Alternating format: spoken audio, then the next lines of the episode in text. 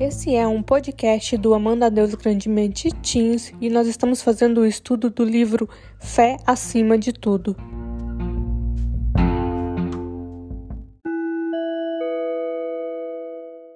Estamos na semana 3, quarta-feira, e a leitura que deve ser feita está em Gênesis 20 e Provérbios 14, verso 1.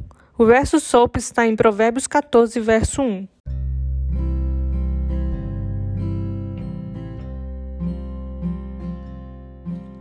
O verso SOP, em Provérbios 14, verso 1, diz assim: A mulher sábia edifica a sua casa, mas com as próprias mãos a insensata derruba a sua.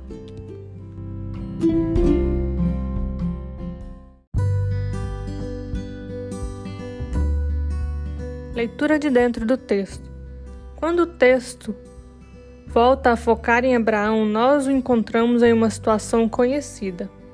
Novamente, Abraão enganou um rei a respeito de seu relacionamento com Sara para preservar a própria vida.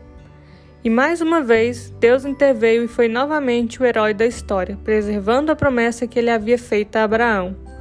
Embora seja frustrante ver Abraão cometer o mesmo erro uma segunda vez, novamente colocando em risco a vida de Sara, o casamento deles e o cumprimento da promessa, nós também muitas vezes repetimos os mesmos erros.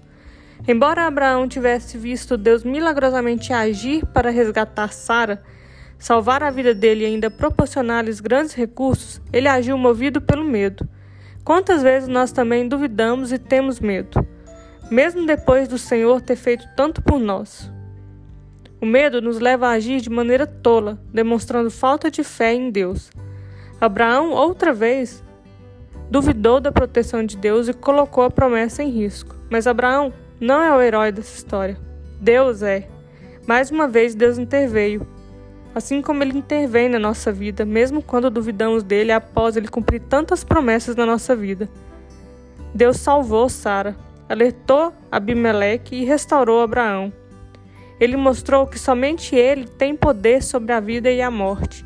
Ele fez com que a infertilidade atingisse todas as mulheres da casa de Abimeleque e depois ele as curou.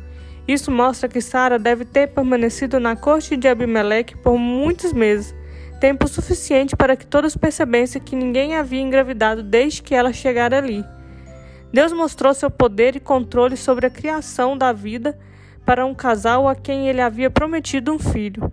Se Deus podia impedir outras mulheres de conceber, ele também poderia permitir Sara engravidar, como havia prometido. Embora Deus não tenha censurado Abraão por suas atitudes nessa história, nós podemos ver como a falta de fé dele colocou a promessa em risco novamente.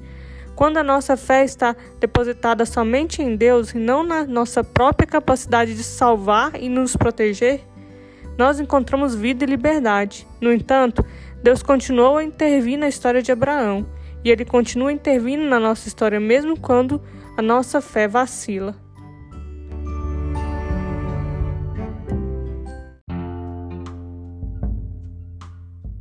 Vamos orar?